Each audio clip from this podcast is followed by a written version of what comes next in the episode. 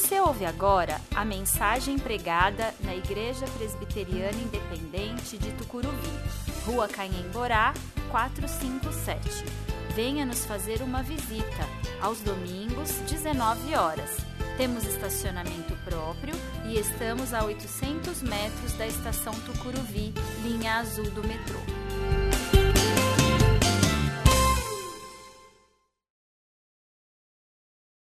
sem café.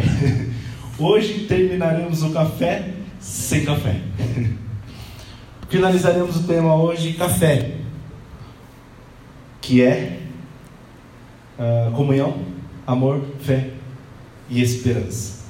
Esse é o café que nós tomamos nesse mês durante todas as quartas-feiras. E hoje finalizaremos com o tema esperança. E nós leremos a carta aos Romanos, versículo 8. Carta aos Romanos, versículo 8, dos versículos 18 até o 25.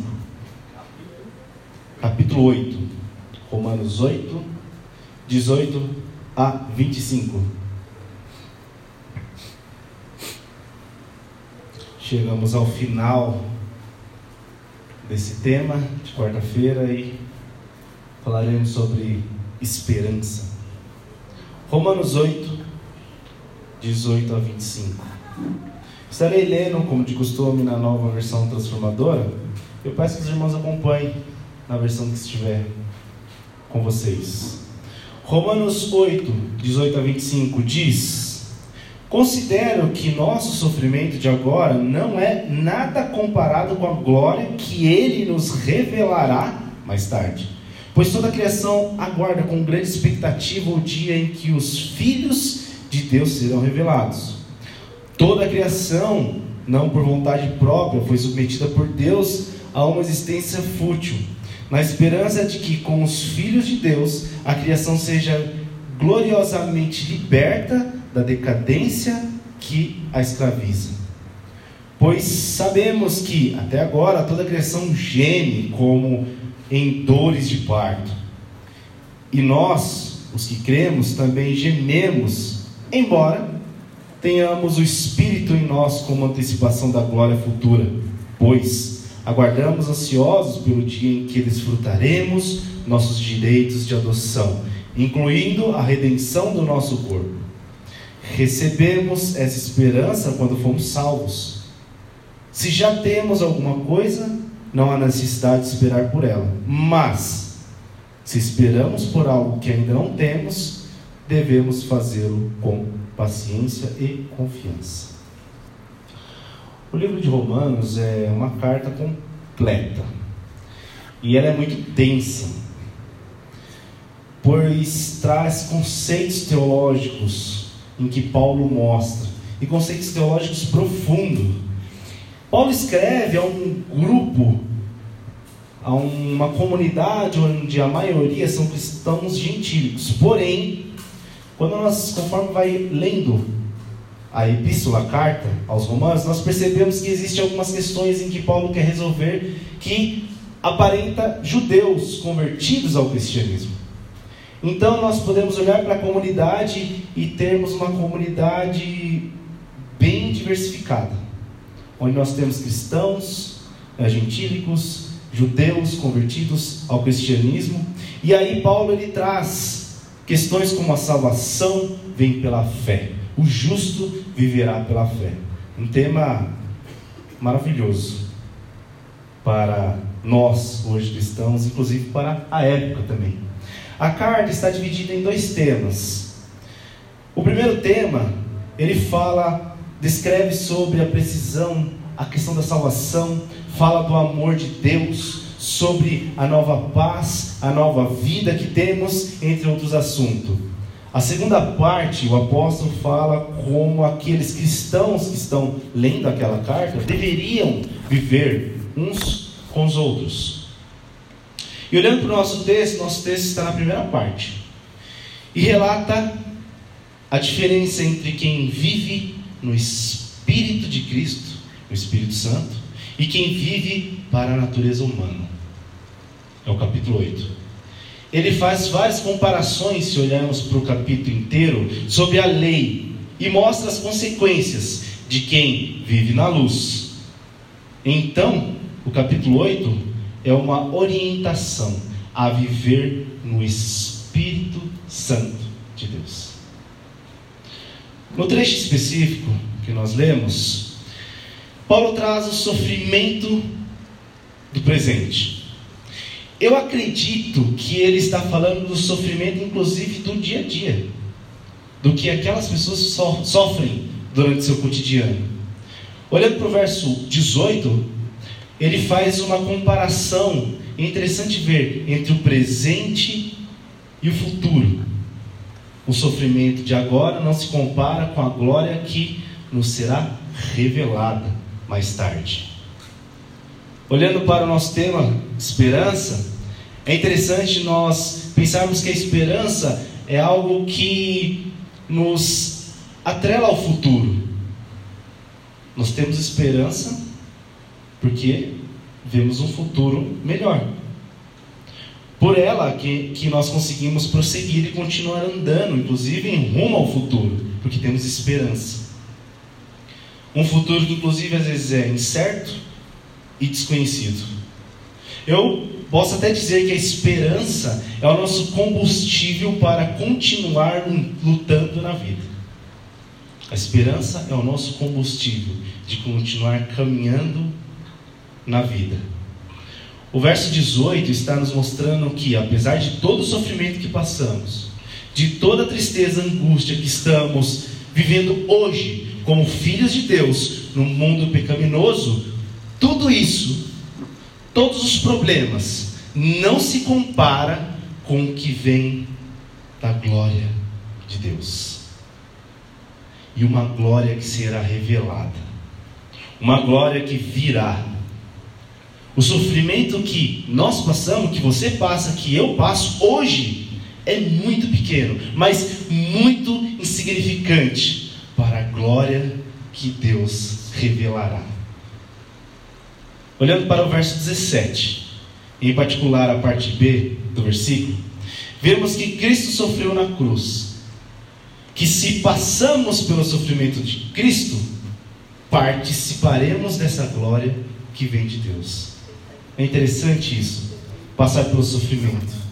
Jesus passou pelo sofrimento e depois esteve com Deus. Quando nós passamos pelo sofrimento como Cristo passou, nós estamos vivendo Cristo. Nós estamos vivendo a vontade de Deus em nossas vidas. Mas qual é essa glória que será revelada? Que glória é essa? Versículo 11. E se o Espírito de Deus que ressuscitou Jesus dos mortos habita em vocês, o Deus que ressuscitou Cristo Jesus dos mortos dará vida a seu corpo mortal, por meio desse mesmo Espírito que habita em vocês. Essa glória é a vida, é a vida que já temos, inclusive, em Cristo Jesus. Uma vida que não se abala, mas ela continua e ela continua para sempre. É interessante nós percebermos que nós, seres humanos, nós temos medo da morte. Nós temos muito medo da morte. E é interessante porque, pelo menos eu vou abrir eu, no meu particular, quando eu vou justamente num velório, eu me deparo com esse momento. E aí começa a passar um filme. E aí você começa a ficar preocupado. quando você está perante a uma situação dessa, quando nós estamos perante uma situação dessa, nós começamos a rever várias coisas na vida. Porque é o medo de morrer. O ser humano, ele faz academia para ter saúde, para não morrer. O ser humano se alimenta melhor, muda seus hábitos para viver melhor, viver mais toma remédios, porque se ficar doente, doente significa que vou morrer, então vou tomar remédio para não ficar doente. Enfim, o ser humano busca uma vida saudável pelo medo da morte, quer viver mais. Eu não estou falando que não devemos buscar isso, não é isso. Pelo contrário, nós devemos sim cuidar do nosso corpo, cuidar da nossa saúde. É templo do Espírito Santo. Devemos cuidar sim da nossa saúde. Mas, quando estamos em Cristo, temos uma esperança que tempos melhores vêm. A esperança que o sofrimento de hoje é muito pequeno comparado com o que Deus já revelou para o futuro. futuro. E o que, que Deus vem revelando para a gente? Vida eterna. E uma vida eterna ao lado de Jesus Cristo, o nosso Senhor e Salvador. E como nós comentamos domingo, não há nada melhor do que estar ao lado de Cristo. A alegria será eterna no futuro. Porém, é interessante notarmos que o verso 11 fala sobre o Espírito que já está em nós. Ou seja, essa certeza da esperança de dias melhores já está acontecendo em nossas vidas.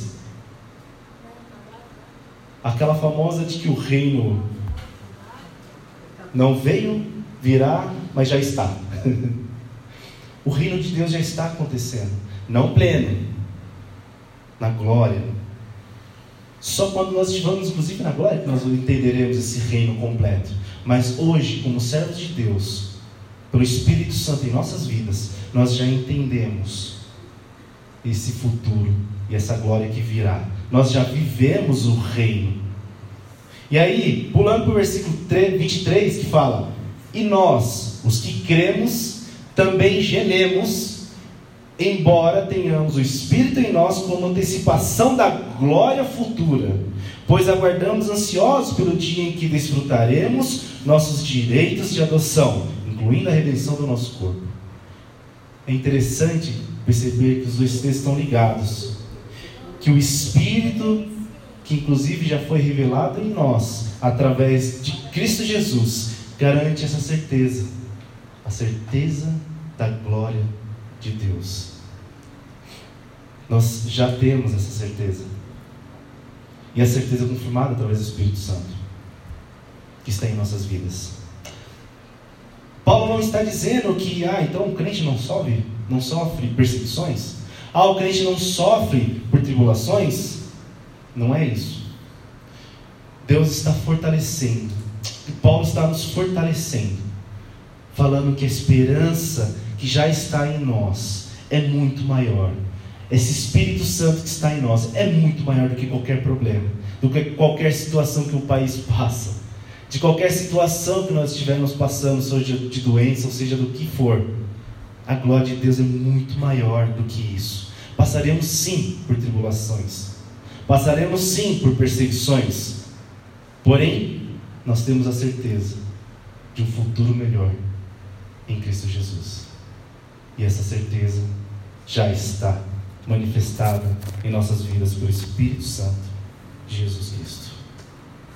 Para concluir, eu quero destacar dois trechos o primeiro são os versos 24 e 25, no qual Paulo mostra a certeza que o Espírito Santo já está em nós. Que já temos a certeza através da revelação do plano de Deus em Cristo. Nós já temos, como eu falei.